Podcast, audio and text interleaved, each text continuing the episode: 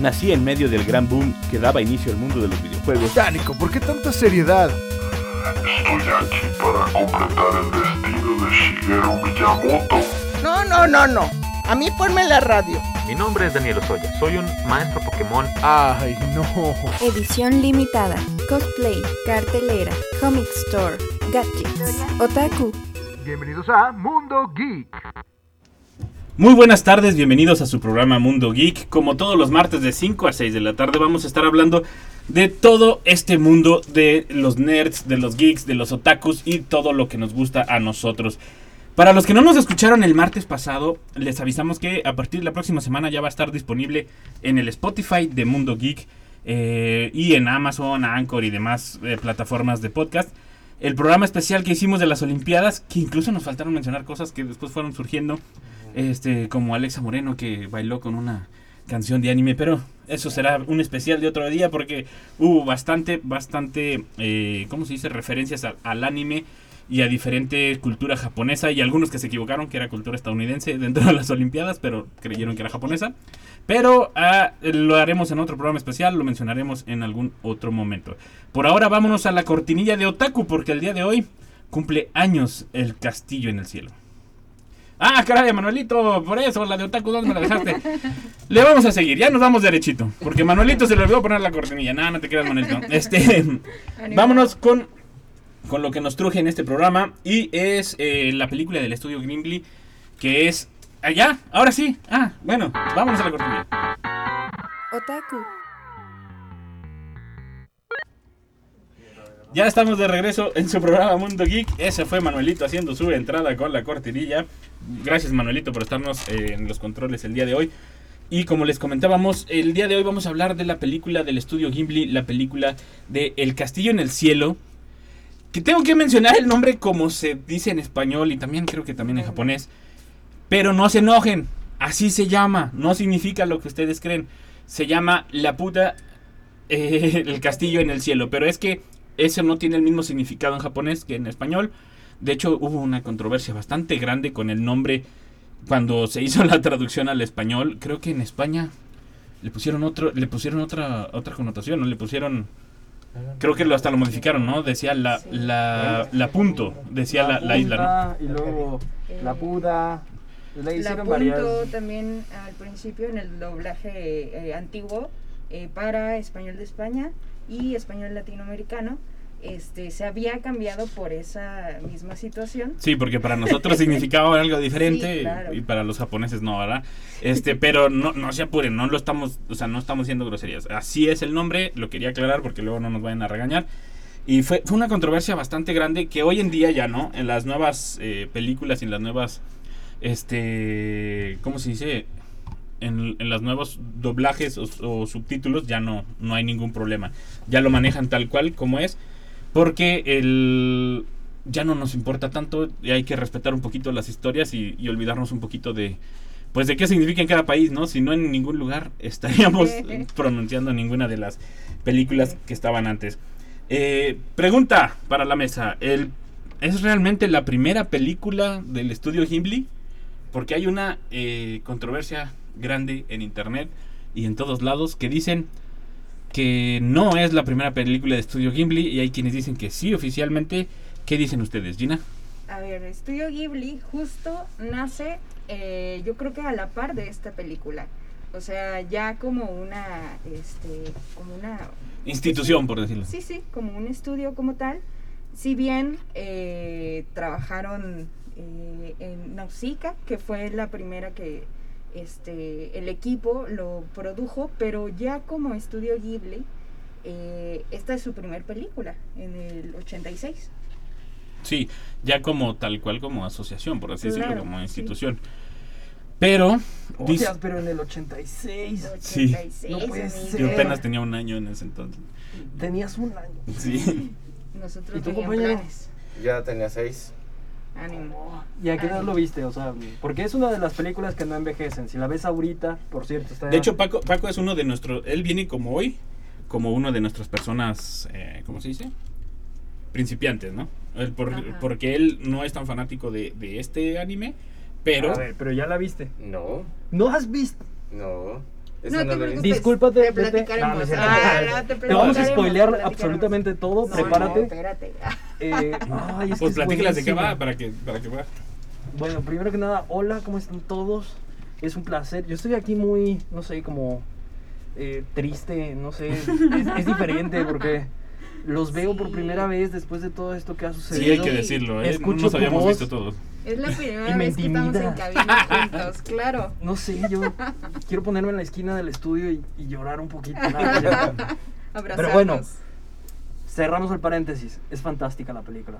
Sí. ¿vale? Tiene sus años, eh, incluso viendo la programación y de lo que íbamos a estar hablando, me metí a ver toda la obra de Miyazaki y creo que es una de las películas que mejor ha envejecido, porque no es ni tan egocéntrica ni tan elevada como para decir, mira, soy una obra de arte, pero tampoco es una obra sencilla, le puedes encontrar muchísimo significado, el arte, la música, eh, véanlo en el idioma original, ¿vale? Porque creo que en Sí. las traducciones Se se, ha perdido bastante. Incluso en las subtitulaciones se se pierde bastante. Sí. También. Sí, sí, sí. Entonces, yo lo que más les recomiendo es que vayan a la plataforma de la N, ¿vale? De y en esa plataforma, En Netflix. Sí. en esa, ¿vale? Y la escuchen en el, en el idioma original, pero con subtítulos en inglés, ¿vale? Ok, ok. Pues, Ah, se les está poniendo muy difíciles, Oye, ¿no? oye. Yo sé que pueden, yo- Yo la Tranquilo. quería ver Yo en confío. alemán con idioma portugués. El conflicto cultural, pero yo creo que es como la traducción más Fiel. bonita, más fiel. A pesar de que Miyazaki se quejó de los Estados Unidos y de sus productos culturales y de cómo habían tratado a su película. Porque le incrementaron música, le pusieron diálogos donde no hay diálogos. Y se nota mucho al principio. Y yo creo que esa es una de las cosas más bonitas que tiene. Se nota que los personajes están hablando, pero en el contexto de que está el ruido de los motores, no se escuchan sus voces como tal. En cambio, ya en el doblaje español y en el doblaje inglés, superponen las voces como si se les hubiesen perdido y se pierde esa narrativa. Todo tiene un significado, Sí, si sí, se sí. lo quieres encontrar. Claro. Puede que muchas de ellas sean sobre explicaciones, pero es fantástica. No, pues eh, incluso, por ejemplo, ahí, ahí hasta se entiende, ¿no? Porque, ah, sí, qué casualidad, ¿no? Vas volando en el, en el aire a 20 mil pies de altura y te oyes perfecto, ¿no? O sea, no- o sea, como que es un poquito incluso de toque de realidad, ¿no? Que le da eh. Miyazaki y hay que decirlo, él está, su obra está llena de estos detalles, está llena de, de mensajes subliminales, de mensajes directos también, que hay que decirlo, y eh, cómo los maneja es una parte de lo que lo hace a Miyazaki.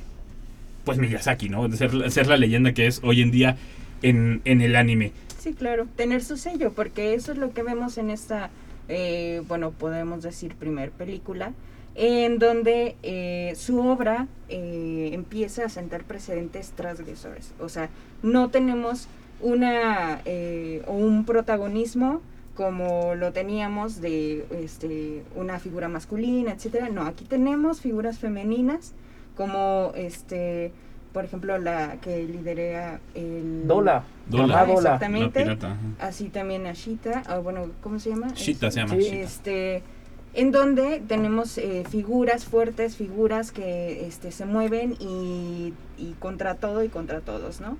También tenemos una de las cosas clave que hay como, eh, mm, pues, ¿qué será? En situaciones con- concurridas, concurrentes en, en las películas recurrentes, en don- eh, de las eh, películas de Estudio Ghibli, que es esta relación de este el ser humano con la naturaleza y también eh, con la tecnología.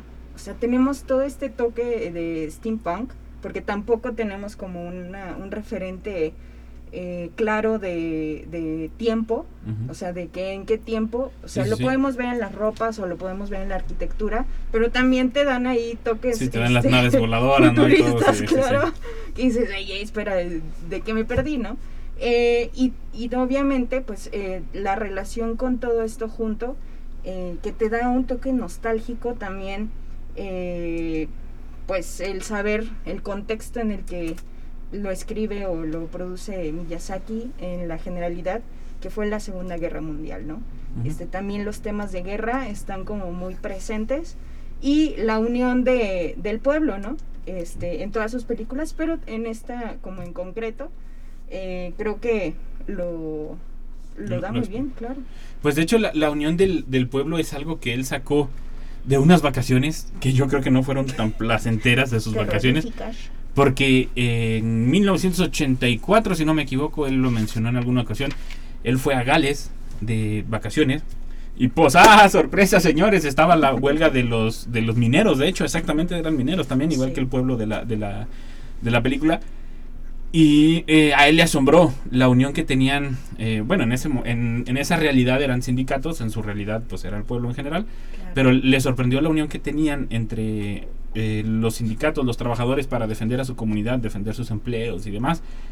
Y incluso creo que usó parte de las arquitecturas que vio en el lugar para, para mostrarlas dentro de, del- de la película, porque dijo, yo le quiero hacer honor a la unidad que vi de estas personas en, en Gales. Y tal cual lo dijo, o sea, yo lo intenté plasmar. Este, y fue algo de lo que él incluyó en ese momento. Que es a lo que voy. Él incluye muchos mensajes directos, indirectos. A veces no te los quiere decir y a veces te los dice directamente. Porque, por ejemplo, la, la primera película de, de él, bueno, la, la primera película de ellos, que es por la que hay controversia, que todavía no eran Sí. estudio Gimli, pero ya estaban los tres juntos, Ajá. que fue la de Náusica del Valle del Viento, esa película hace referencia a las, a- iba a decir a las mascotas, hace referencia al animal, a unos animales que salen dentro de la película de del Sí. castillo en el cielo. Entonces es, eh, no sé por qué él tiende a amarrar todas y cada una de sus obras, tiende a amarrarlas de alguna manera con algún detalle, eh, incluso no sé, en ese momento a lo mejor no se le había ocurrido la de mi vecino Totoro, pero de alguna manera la amarró poniendo algo en mi vecino Totoro de- del castillo en el cielo, pero Claro. Pero él tiende a dar esos mensajes, ¿no? Como de que todo está unido, todo lleva el mismo mensaje, todo lleva una referencia. Y a mí, a mí me gusta mucho, no, sé por qué se retiró. A mí me da mucha alegría que, que él haya logrado sacar todos esos demonios que tenía en la mente, si no el psicólogo que hubiera tenido que pagar. Completamente. Sí, no, Si se basa en todo lo que... es como casi- Guillermo del Toro, es como Guillermo del Ajá, Toro. si se basa en todo lo que tiene en su vida, imagínense qué es lo que traía en la mente tan clavado o tan absorbido que necesitaba expulsarlo y expresarlo con todas estas animaciones. Obviamente, hablando de los temas como lo hicimos como el, el- el anterior de el del viaje de Shihiro, y así y otros que ha tenido. Entonces dices, sí, dices que la vecina, pero ¿qué onda con todo lo que sacaste de las dos niñas o algo que conociste? Para Sí, no marches, pobres niñas, ya nadie se va a querer juntar con ellas porque ahí ven cosas. Este, el, el nombre, el nombre de la isla. Hay muchos rumores, ¿tú qué sabes, Enrique? Lo sé todo, no te preocupes. Ay, tú pregúntame, Tú nada dices más tú. pregúntame, a ver, ¿qué quieres saber? Nada, fuera bromas. Eh, está basada levemente, porque tampoco es una referencia directa, en los viajes de Gulliver de Jonathan Swift. Eh, algunos pasajes de una isla flotando en el cielo, una...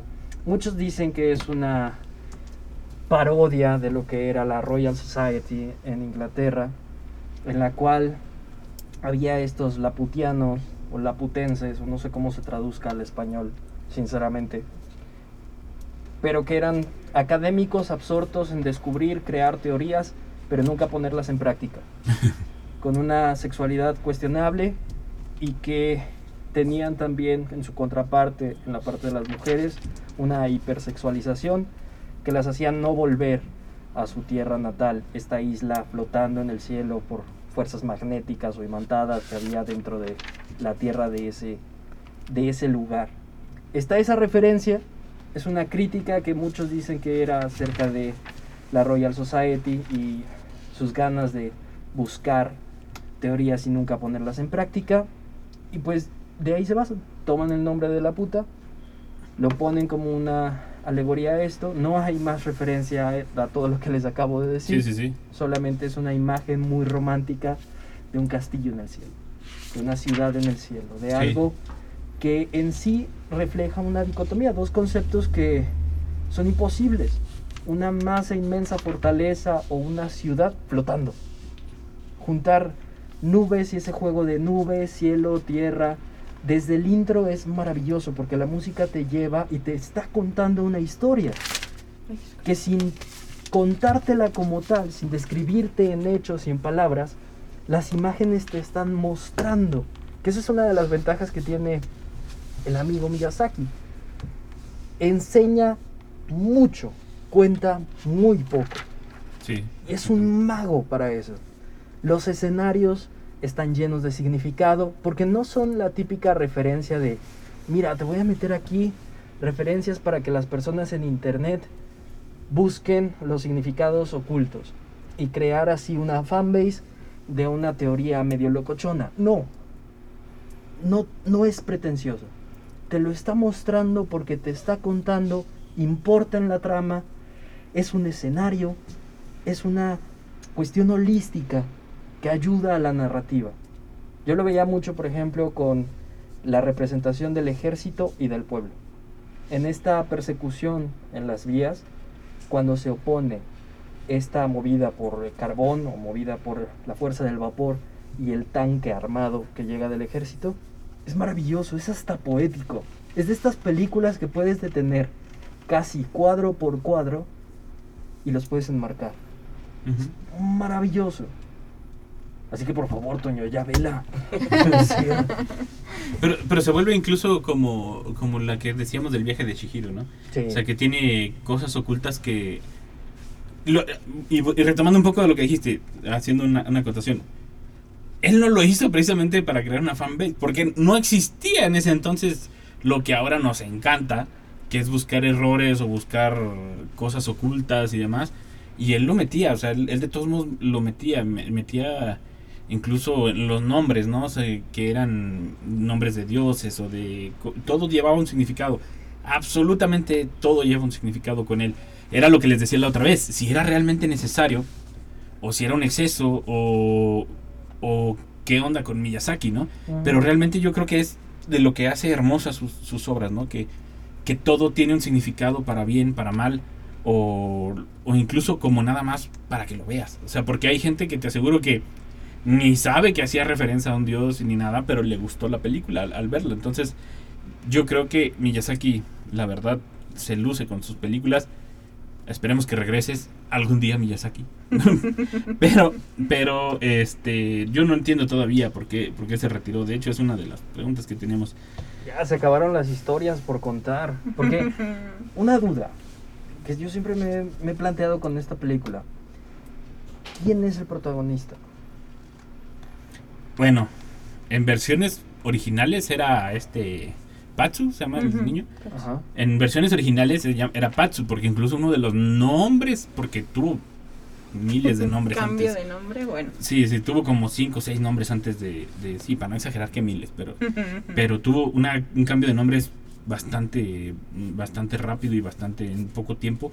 Este, y Patsu era el, el- el principal en el nombre, por lo menos, porque decía Patsu y la piedra mágica, ¿no? Algo así, o sea, como... Sí, la piedra voladora. El misterio de la piedra voladora. Y yo creo que le cambiaron al fin y al cabo el nombre porque se nota que... Que no hay un solo protagonista. Exactamente, Sí. es, es esta relación muy bonita que hay entre estos dos protagonistas, la cual mueve la historia.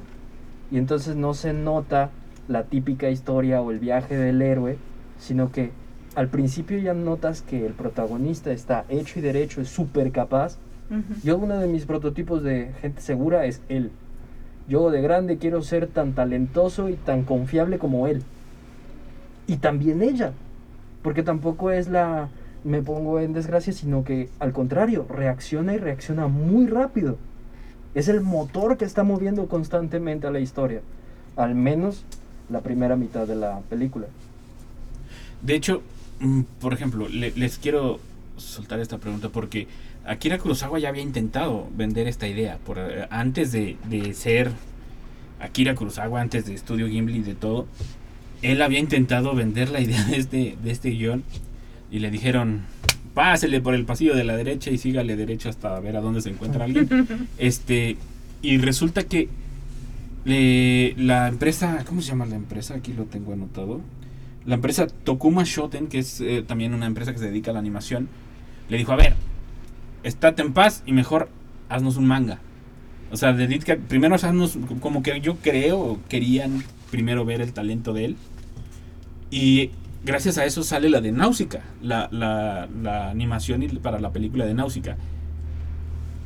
Tendrá que ver un poco la suerte con Akira, con, ahora ya lo estoy cambiando de nombre, con Miyazaki. Sí, ya estaba yéndome a Akira Toriyama.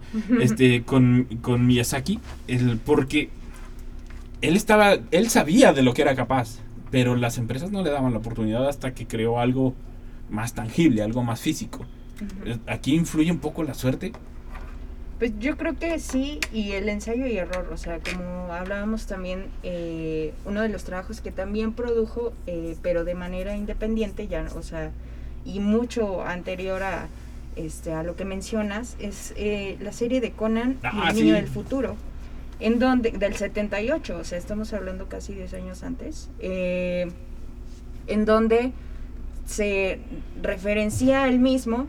Con igual esta relación de personajes, esta relación también de temas que se tocaban, eh, pero ahora dándoles como este como la vuelta de tuerca de, de que, ah, bueno, ok, ya, ya probamos que, que esta Que fórmula, claro, funciona. Este, y hasta el diseño de personajes se queda, ¿no? O sea, nada más cambiando algún, algunas cosas, Cambiándole colorcito. Claro. Pero sí, sí, sí, es eh, como muy interesante. También toda esa, eh, pues, ¿qué será? Todo ese camino artístico o de, de creación eh, de personajes y de historias, ¿no? En donde, este, pues, te digo, se autorreferencia en esa, eh, en cuestiones anteriores, por ejemplo, la de Náusica, con los animalitos que, con los que hace Que la nunca he sabido el nombre de los animalitos. Sí, yo tampoco. Y ya después con los piratas que aparecen este después ya en películas como en Porco Rosso y demás, ¿no? Que son posteriores a, a esta primera. Entonces, eh, yo creo que es eso, yo creo que es eh, un conjunto de, de estar revolucionándose eh, a él mismo como, como creador. Entonces, pues para eso mismo, yo creo que su atención al detalle se ha ido, o bueno, se fue a, a- a límites eh, que a lo mejor hasta él dijo ya. Pues, de hecho, muchos dicen que esa fue el ensayo y error para, para el castillo en el cielo, porque incluso creo que la manera en que rescatan a la, a la protagonista de, de Conan es, es Sí. igualito, o sea, es que, es que es lo mismo, o sea, que ni le disimuló, por así decirlo. claro. Y, y a mí me sorprende, porque en cuestiones de, pues, de derechos de autor podrían decirle, eh, ¿qué pasó, compadre? Claro. Lo hiciste primero con nosotros. A menos que él tenga los derechos tal cual del guion, ¿no? No lo sé. Habría, No, habría se que le perdona porque es su característica. Porque eso es a lo que voy. Tú ves esta película y es la película prototípica de Miyazaki. claro. Tiene que tener personajes grises que parecen antagónicos pero terminan siendo coprotagonistas. Dola y los piratas. Que aparte sirven como relivio uh, cómico. Claro. Luego también tiene que tener su escena de comida. Es importantísimo. Ujú.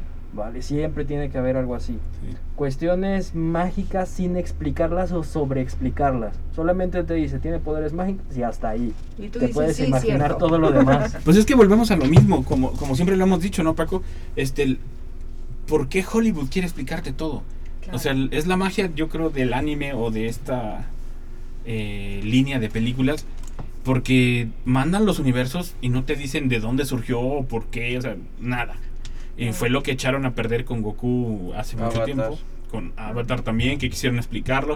O sea, no lo expliques, nada más suéltalo. La gente va a decir, ok, me lo compro. El mundo es así, en algún momento. Tenías para hacer tres libros en Avatar y lo quieres refundir todo en una sola película. Sí, tenía y- para hacer una ni trilogía, porque creo que son cuatro, ¿no? Los libros de Avatar. o sea, y lo quisieron juntar en una y les salió la como el como el pastel de Malcolm que juntaban al final de, De la sobras. semana de sobras. Así le salió el pastel de sobras de, de, de Avatar. Pero no sé, es, es la magia del anime, es la magia de la visión de la gente de Japón que que dice, no hay por qué explicar un mundo cuando el mundo es tan genial si solamente lo dejas ir, ¿no? Sí, claro, y ahorita retomando lo que decía mi hermano, elementos también naturales, ¿no? O sea, de, de la naturaleza, te dan unos paisajes increíbles. Eh, digo, esa atención al detalle es, o sea, lo agradeces hasta, hasta el final, ¿no? Eh, la guerra también, te digo, este, tiene que estar, el conflicto y cosas más allá de, de, de los poderes o de lo que puedan hacer los, los protagonistas, que dices, ok, te lo compro. Sí, exactamente. Y te lo crees, porque Claro. también siento que gracias a esos paisajes y gracias a esa inmersión que logra a través de una animación que ya tiene, hombre, 35 años, sientes el vértigo, sientes lo que está en peligro. Cosa que no sentí, por ejemplo, con estas películas que normalmente son en el cielo, pero parece que son en el mismo plano. No, esta sí tiene verticalidad Sí. porque están en túneles, porque van al cielo y porque se siente eso, volar. Ese, esos impulsos que mueven tanto al protagonista como para eh, limpiar la reputación de su padre, como a ella para salvar y conocer su pasado. Es decir, todos tienen una motivación clara y te los crees porque son redondos, personajes completos. No hay ninguno en el que yo dijera, ah, es el típico estereotipo. El minero tiene más profundidad en las dos escenas en las cuales sale, Sale. que muchísimos personajes de películas que van a recibir su segunda parte como el Escuadrón Suicida. Sí. Claro. Entonces, es, es que es maravilloso. Entonces, esa capacidad de crear paisajes, personajes, escenarios, porque el escenario es diferente al paisaje, es, es de gozártelo. Y por favor, todos aquellos que no lo hayan visto, Toño, háganse un favor y véanlo. Vamos a un corte porque Manuelito ya está ya con su carota del otro lado en los controles y regresamos en un momento más aquí a Mundo Geek. Oye, en un momento Regresamos.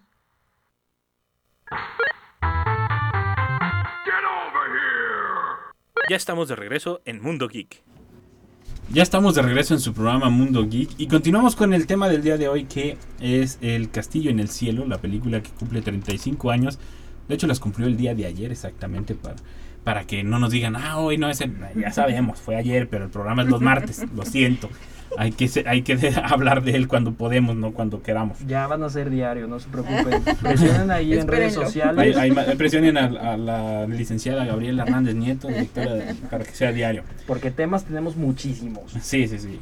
El, el festival Barusu, ¿lo habían escuchado? No, No. Eh, Es, bueno, Barusu es, es la palabra tal cual como la pronuncian ellos. Es, es, la, es una palabra del parte del conjuro que está diciendo eh, Shita cuando la obligan a decir el conjuro para activar Mm, la, sí. la ciudadela. Eh, y cuando dicen esa palabra, esto es, es- nomás quiero para que vean al, el nivel de fans que tiene la película, el nivel de impacto que tiene. Cada vez que la transmiten en Japón, ya sea eh, por tele pública o así, se ponen, hay hasta una página donde se ponen de acuerdo. Y ya hasta en esa página avisan como de, más o menos como a las, digamos, estoy diciendo, inventando horas, más o menos como a las 7 van, empieza la parte donde dice Basuru. Exactamente en ese momento cuando dice Basuru, que es cuando se empieza a destruir el castillo y demás, no me importa, son spoilers, aprendan, véanla. no. Este que es cuando, cuando empieza como el momento crítico y que la batalla entre ellos, los piratas y huir y todo esto. Cuando dicen exactamente esa palabra, todos los japoneses que están viendo la película atacan a Twitter. O sea, empiezan a, publicar basuru y ya sea con una imagen o lo que quieran, pero tiene que llevar la palabra basuru. Y la última vez, bueno, la última vez que rompieron el récord, no la última vez que lo hicieron, la última vez que rompieron el récord fueron 143.199 twitters, tweets, perdón, por segundo. o sea, por segundo. De hecho, creo que tumbaron los servidores de Twitter por un, por un instante. Por un basuro. Y se volvió como una como una tradición entre, entre la gente japonesa hacer esto cada vez que es esa escena. Pero justo cuando la, cuando la chica dice basuru, todos empiezan con el Festival Basuru, se llama así tal cual, así lo nombraron la gente, la, la cultura popular, y empiezan a atacar a Twitter, no sé por qué. Ese Twitter tiene muchos enemigos de gratis, no sé por qué. Pero eh, es, es algo de llamar la atención, ¿no? El, el nivel de. Pues. de impacto que tiene la película. A pesar de que es una película que. que pues tiene que ser alguien que te guste el anime. eh, en cuestión de, de. de primera mano, ¿no? No porque esté mala. Sino porque no le dan la oportunidad. Las personas que no les gusta el anime dicen, no, a mí no me gusta eso, no sé qué. Si ya de entrada con que sea caricatura, déjate que sea anime, ya no le dan oportunidad. Sí, exactamente. Ya se ve como algo infantil, ya yo soy maduro, ya no puedo ver eso. Sí, claro, entonces. y de hecho es la dificultad que, que tenemos de este lado del charco para eh, que nos lleguen ese tipo de, de expresiones, ¿no? De anime, de manga. Eh, pues el ejemplo perfecto es esta, esta película. A México eh, llega hasta el 2010, creo. Oh, O sea, manches, llega desde el 86 muchísimo hasta el 2000. tiempo después. Entonces imagínate cu- de cuántas cosas nos hemos perdido realmente y, y ahora sí que este pues lo malo de México, ¿no? Es que está tan lejos de Dios y tan cerca de Hollywood Sí. porque eh, es eso también lo que veíamos. Eh, las referencias, por ejemplo, de Miyazaki y de en esta película, no son solamente eh, referencias a que tiene un Baby Yoda allí. O sea, ¿sabes? O tiene, este, no sé, un, eh, una situación hollywoodense. Sino son referencias eh, de literatura, son referencias este, De hasta de exactamente cultura general. de la cultura general eh, referencias europeas por ejemplo eh, que es captado por, por Miyazaki él se se pues eh, autoproclama digamos un fan de, de viajar por Europa de, de ir a sus calles cuando están solas y, este captar todos esos detalles que dices, ok, creo que es eh, de las cosas a rescatar también, ¿no? Eh, y te digo, yo creo que es este complicado eh, a veces ponernos como a decir, sí, es que esto está increíble, pero cuando no tenemos o, no somos un público eh, que fue expuesto desde esos ayeres a este tipo de obras tan... pues que tan distintas, porque vaya, no, no vayamos a, a tocar temas acerca de que si es bueno o malo, Ajá. sino tan distintas, de narraciones tan diferentes, eh, pues sí es, es más complicado, es más complejo, ¿no? Que, que déjenme les digo para todos los es- las personas que dicen, ah, que son caricaturas, que por qué las ven, no sé qué. Este, por ejemplo, en Japón hay unos lugares, no sé si te lo rentan como por libro o si te lo rentan como por cubículo, porque es un cubículo tal cual. Y tú puedes agarrar los mangas que quieras y te vas y los empiezas a leer, como cuando te rentaban un VHS o algo. O, o para los que son universitarios, como para cuando iban al DUI a ver películas allí para hacer sus tickets. Aprender el inglés. Eh, chiste local, pregúntenle a un universitario de los más nuevecitos, de, de los como del 85 para acá, eh, eh, sabemos de qué hablamos. Este, el- así es, o sea, tú, tú agarras la cantidad de mangas que quieras, incluso te venden bebidas, o sea, eh, traen unos conceptos increíbles allá y no hay ningún problema, son, ves en los locales, son una cantidad de cubículos enormes, o sea, de que cada quien puede leer, ver y- y escuchar lo que quiera y no hay ningún problema. Eh, yo creo que sí nos hace falta exponernos a otro tipo de cultura, como dices, tan lejos de Dios y tan cerca de, de Hollywood. Pero eh, yo creo que también por eso en este momento está repuntando tanto, tanto el anime y el manga. Este y esta pregunta la voy a lanzar al aire, nada más como para hacer enojar a Enrique específicamente. Ah, Este Miyazaki, ¿lo podemos comparar con Akira Kurosawa? Ese es mi secreto. Siempre estoy enojado. Cálmate, Julio. Sí. Akira, no. No, yo creo que no. Sí son exponentes que lo único que tienen en común es la nacionalidad y el medio a través del cual se comunican, pero tienen estilos muy distintos uno del otro. Entonces, Pero el impacto que han tenido el impacto sí es, de los dos es relevante, muy relevante. Pero es como si te dijese Tarantino y Scorsese. ¿Vale? Tienen los dos estilos súper definidos, campos súper definidos.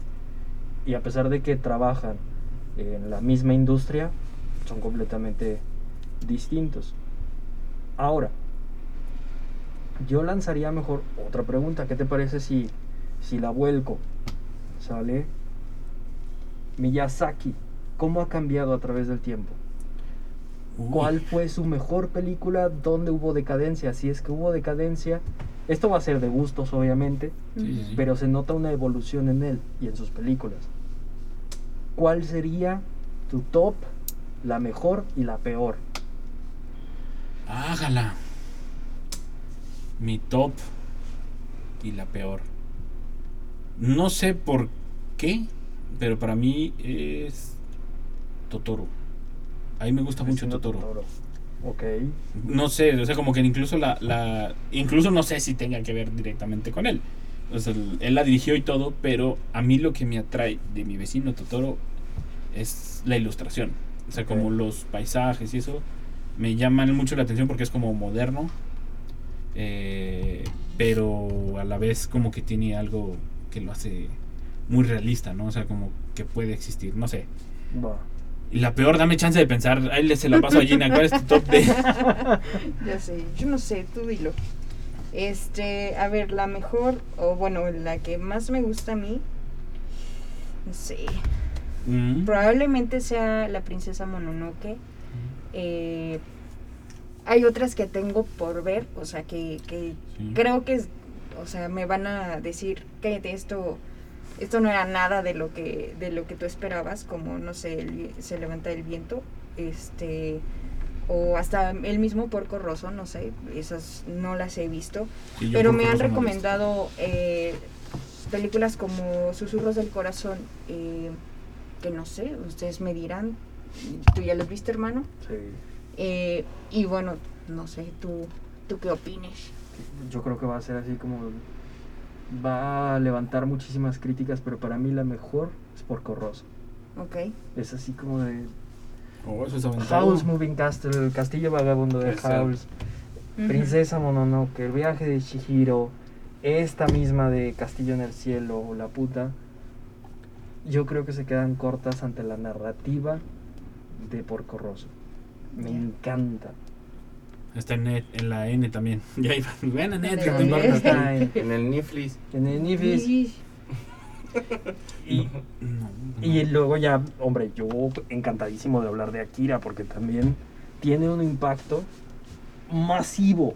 Sí. De verdad, yo creo que es uno de los grandes, grandes, grandes, grandes que se tienen que ver antes de morir. Sí. Es una de las experiencias que les deseo a todos y quisiera olvidar y volver a ver por primera vez cualquiera de sus películas, porque es, es un viaje. Ahora, regresando a la película que está cumpliendo años y que tiene 35 años un día, su escena favorita. Traten de no hacerle tantos spoilers, por favor, a Pacotoño. Ah. No vayan a decir cuando, cuando se mueren. Por favor. Voy a decir No. cuando se mueren. Pero ¿cuál es tu escena Ni favorita? digan que la culpa es del perro y por qué. Exactamente. Yo, mi escena favorita es cuando llegan al castillo, pero no. O sea, no cuando lo ven de lejos ni nada, sino cuando se ven los robots. O sea, como Oh. conviviendo con, con los Sí. animales que hay ahí, con la naturaleza. o sea, como que se me hace muy zen. O sea, como muy. Así debería ser el mundo. Así como. Nosotros solo de lejecitos y los robots ayudando a los animales porque nosotros ya la regamos. Este, sí, se me hace se me hace muy padre. De hecho, no me gusta cuando se destruye porque se van los robots. Pero sí es mi, es mi, mi mejor escena, yo creo. Sí, sí, yo creo que esa, y cuando, bueno, No vaya, cuando contemplan toda la arquitectura y todos estos detalles, eh, como vean, veníamos diciendo, de acerca de hasta escritura cuneiforme hay, hasta este, no sé, todos estos como laberintos y todo lo que había dentro de la este misma isla o esta cosa, creo que es fantástico. Ok, me ¿Y la parece perfecto. Yo creo que toda la secuencia de cuando salva, entre comillas, el protagonista a la chica, y digo entre comillas porque en realidad lo único que hace es ponerle su chaleco encima. Sí. No creo que sea muy, muy difícil. Pero él se empieza a dedicar a lo suyo. Hace su trabajo, responde, se distrae, se vuelve a concentrar, se prepara la comida crea su, propio, su propia rutina y se pone a tocar la trompeta. En ese momento, Ah, y cada bonito. que la veo, se me eriza la piel. De verdad, véanla con audífonos, porque esa es otra de las cosas. Su banda sonora es magistral. Bella, sí. Es más famosa, yo creo, en el mundo de habla hispana y en el mundo anglosajón, la banda sonora que la película en sí misma. Sí, Probablemente, y cuando la vean, van a decir, esto ya lo había escuchado, sí. E- esto ya lo había De escuchado. que lo usa alguien como fondo, cosas Claro. así. Exacto. Y son notas y son acordes hermosos. Así que, hombre, hagamos el experimento, Y- vamos a pedir esa. Sí, sí, sí. Y, y hay que mencionarlo, por ejemplo, él, Joy, Joe Hisaishi, no sé cómo se pronuncia, si Joy o Joe, pero él era su primer trabajo. O sea, el- se conocieron. O sea, fue. En ese momento nadie lo pelaba, igual que a Miyazaki. Y Miyazaki le dijo, a ver, vente para acá, porque como que sí compones chido. Y de ahí él se volvió uno de los mayores exponentes en el anime y Recurrente, incluso claro. ya da conciertos donde específicamente toca sus canciones de película, ¿no? Que es, que es algo como que dices, wow, yo quisiera ir por el mundo tocando con orquestas mi música. Sé. Pero se vuelve un exponente precisamente porque a la gente le gustó muchísimo el, el soundtrack, ya sea para... Y yo creo que nos llegó primero el soundtrack que la película. Sí. De alguna manera nos llegó primero el soundtrack que la película. Este, y nadie sabía de dónde venía, más que a la persona que le llegaba el disco y los demás, pues nada más la escuchábamos, ¿no? Pero, pero es muy curioso cómo a veces el soundtrack llega primero que la película y después ves que todo era genial.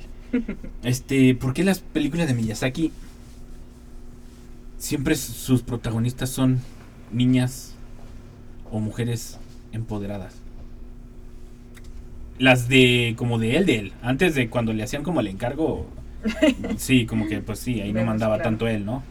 Pero comúnmente siempre es así. ¿Por qué será? Tendrá muchas vecinitas que lo visitan. Digo, porque así fue la de mi vecino Totoro, que, eran las niñas que lo visitaban con sus parientes Sí, claro. y, y, y sacaba la historia de ahí, una historia muy loca, por cierto. ah, no, mi Chihiro, perdón, mi Chihiro. Ajá. Es muchísimo más interesante, creo yo, ¿vale? Desde una perspectiva masculina, es más interesante una historia de un carácter, de un, de un personaje femenino en condiciones tan extraordinarias que si me cuentan la misma historia de siempre de superación del héroe. Entonces, es ese carácter único que tiene Mononoke, que tiene Chihiro, que tiene Shita, yo creo que es no es que sea como tal mujer, es que no podía haber sido otro género. Era ella. Y como persona funciona. Y creo que se convierte en parte también no principal del personaje. Si hubiesen cambiado los roles y hacer a Shita hombre y hacer a Paku mujer, hubiese funcionado igual. Siento que lo escogió por mero azar de decir, ella es princesa, porque la única parte que tú dices es muy prototípica es la de la cocina y las trenzas. Y de ahí se acabó. Lo mismo me pasa, por ejemplo, con Dola. Ah, sí. Dola es un personaje que dices, ah, es mujer, hasta el final. Sale. Es un personaje completo en sí mismo y dentro de ello está que es mamadola. Ujú. Y entonces está fantástico. No sé, esa es mi perspectiva desde, desde acá. No sé, por ejemplo, ¿tú qué opinas? Sí, igual hermana. siento que en la misma forma este distinta de, de hablar de los mismos temas o de abordarlos de, de diferente este perspectiva, creo que era eso, o sea, sacar de, de, de una, pues que será, eh, sociedad machista como la que es hoy en día Japón, eh, decirle, ¿sabes qué? Pues toma eso, o sea, porque tenemos estos personajes y ha- hacen esto y revolucionan esto. Entonces yo creo que ese también es eh, una de las luchas, ¿no? Por transgreder el, lo que hasta en su misma tierra, digamos, podría ser lo, lo tradicional o lo, este, eh, lo común, ¿no? De ver. Sí, Y- es bastante inesperado en todos los sentidos, porque uno lo ve con esta película, siempre te trata de decir algo, pero te sorprende. Hay Claro. un giro o microgiros argumentales, porque uno diría, no manches, se cayó, se está cayendo, se va a morir. Ah, flotó. Sí, y, joder, y el niño ah, iba a cacharla, ¿no? Así como... Exactamente. Como de, ¿qué vas a va hacer? cargar. ah, Claro. no, no va a ser así. Se va a golpear. No, no fue así. Les va a aparecer. No, no fue así. Los van a atacar. No, no fue así. Siempre hay estos microgiros en los cuales te ofrece algo grande y te ofrece algo pequeño. Y te da completamente lo contrario. Entonces, uno también esperaría, por ejemplo, eh, que esta niña huérfana que está siendo vigilada a la hora de escapar eh, llorase. En ningún momento llora. Sí. Escapa y es uno de los personajes más fuertes, resilientes y de los más completos. Sabe reaccionar al instante, lo cual es maravilloso. Claro. Pero a ti, ¿qué opinas? ¿Tú por qué crees que se fue por los personajes femeninos? Yo digo que es parte de lo que dice Gina y también yo creo que si yo no creo que hubiera sido lo mismo. Yo creo que si él hubiera escogido, por ejemplo, que Patsu fuera eh, lo que tenía que hacer eh, Shita o viceversa, hubiera caído en clichés. Yo creo que por la por lo de yo creo que dijo, ¿qué haría yo si fuera una niña de 13 años? Bueno, quién sabe qué edad tengan, de verdad. nunca me he preguntado, nunca me había preguntado la edad hasta ahorita. Este, entonces yo creo que deja de caer en clichés, como que él abre la, la mente y, y a unas posibilidades de enormes, porque nunca fue una niña de 10, 9, 13 años, no sé qué edad tenga Shita. Este, entonces yo creo que, por ahí va la cosa, como que se expande su universo narrativo por, por el hecho de que no sabe qué puede pasar, o sea, no sabe qué es lo y, y le agrega su carácter a fin de cuentas, ¿no? O sea, como por ejemplo, a lo mejor le ha de meter por ahí algo de él o algo de, de lo que ve de sus familiares. Digo, es que no sé si tiene hijos, nunca me pregunté. Este, de lo que tienen sus amigos, sus vecinas, no sé. Y la hace un personaje completamente integral. Pero yo creo que es por ahí, que él ve y se pregunta, ¿qué haría yo? Y su universo se expande totalmente. Y en cambio, si dices, ¿qué haría yo siendo un niño de 13 años? se reduce a lo que ya ha hecho, a lo que ya eh, ha vivido, a lo que ha cumplido. Ese es mi pensar, eso es lo que yo creo. Eh, creo que por eso lo hizo.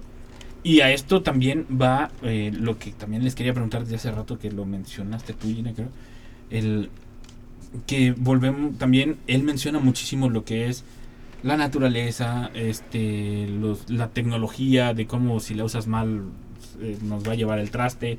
Él lo ha dicho abiertamente, o sea, como de que tengo miedo de lo que va a pasar en 50 años si seguimos haciendo tonterías. Este, entonces, él recurre mucho a estos temas porque son sus mensajes subliminales directos. y, y, y él los abraza grande, porque por ejemplo la princesa Mononoke también Ah, es, un- sí. es uno de los mensajes más directos y más fuertes que, que yo he visto en, en el anime. Y el- no, Manuelito, no me quedan cinco. Este, y, y- y de verdad, Quedan cinco horas, Manuelito. Cinco horas, Manuelito, Nos vas a aguantar contando. ahorita. Porque vamos a pasar por cada una de las películas. Y me gustan mucho por eso. Pero también es. Yo siento que incluso se queda corto. O sea, es, es precioso como película, es hermosa. Pero yo siento que se queda corto en ciertos momentos. Porque. Pues no hemos hecho caso. pero no, no es su culpa. Es No, culpa de claro, nosotros, ¿no? O sea, de que no, no, no hemos hecho caso. El. Estudio Gimli, ya le había hecho la pregunta la vez pasada a Paco y también a, a Daniel. Ahora se los hago a ustedes, Gina, Ron. Oh, Dios. Bueno, Gina y Enrique, porque los dos son Ron. Este. Estudio Gimli. ¿Todavía hay estudio Gimli para rato? ¿O va en decadencia desde que salió Miyazaki? Ya no hay estudio Ghibli, ya. Ya es, es como si. No sé, me dijeras que. Porque, ojo, hay, hay algo. No lo hemos comentado, pero hay algo que surgió hace algunos años, una controversia muy grande. Con el. Ah, es que quedan cinco minutos. No, no la comento porque si no, no lo vamos a hacer. ¿Hay estudio Gimli para rato, sí o no? Perdón. Yo creo que. Se convierte en una de estas personas que marcan tanto una empresa que se nota cuando faltan esas, esas decisiones y esa creatividad. Obviamente es un antes y un después. La empresa se va a seguir llamando estudio Ghibli, pero Yo lo Ghibli. veo desde la industria de los videojuegos, por ejemplo, que es una de las que sigo. Cambian el director, cambió el videojuego completo. Sí, Sí, muchísimo. Entonces, siento que pesa más creativamente un director que la empresa o la productora, la editora y aquello que financia. Francamente.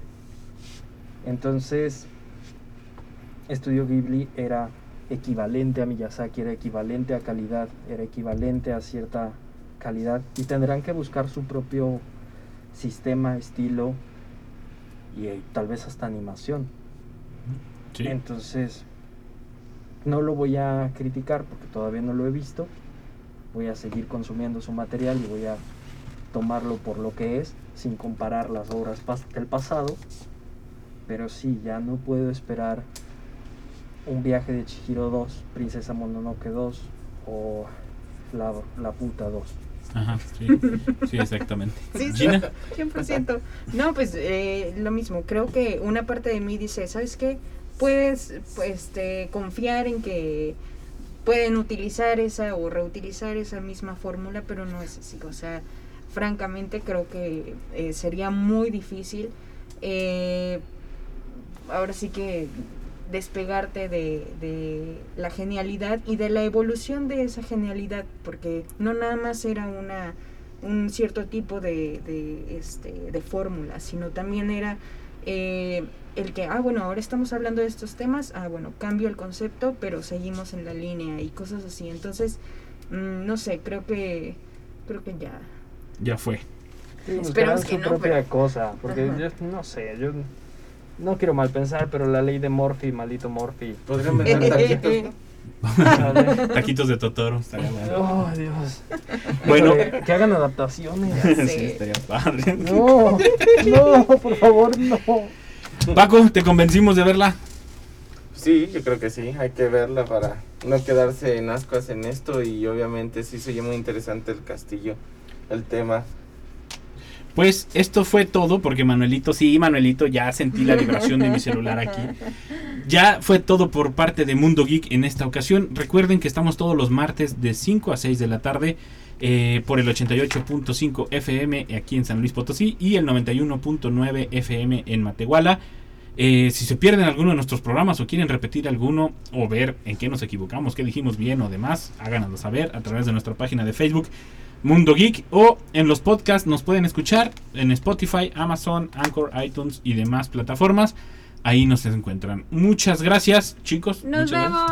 Hasta luego. Nos. Después les compartiremos algunas apps para que estén atentos a las cosas geeks, ¿eh? Hasta la próxima. Nos vemos.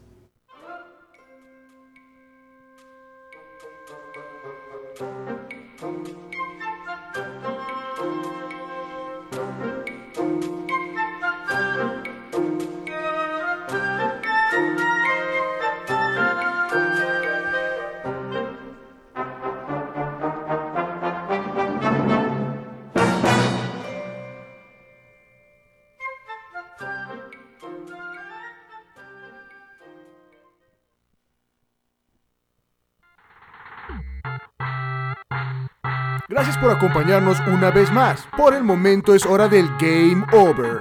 Hasta la próxima.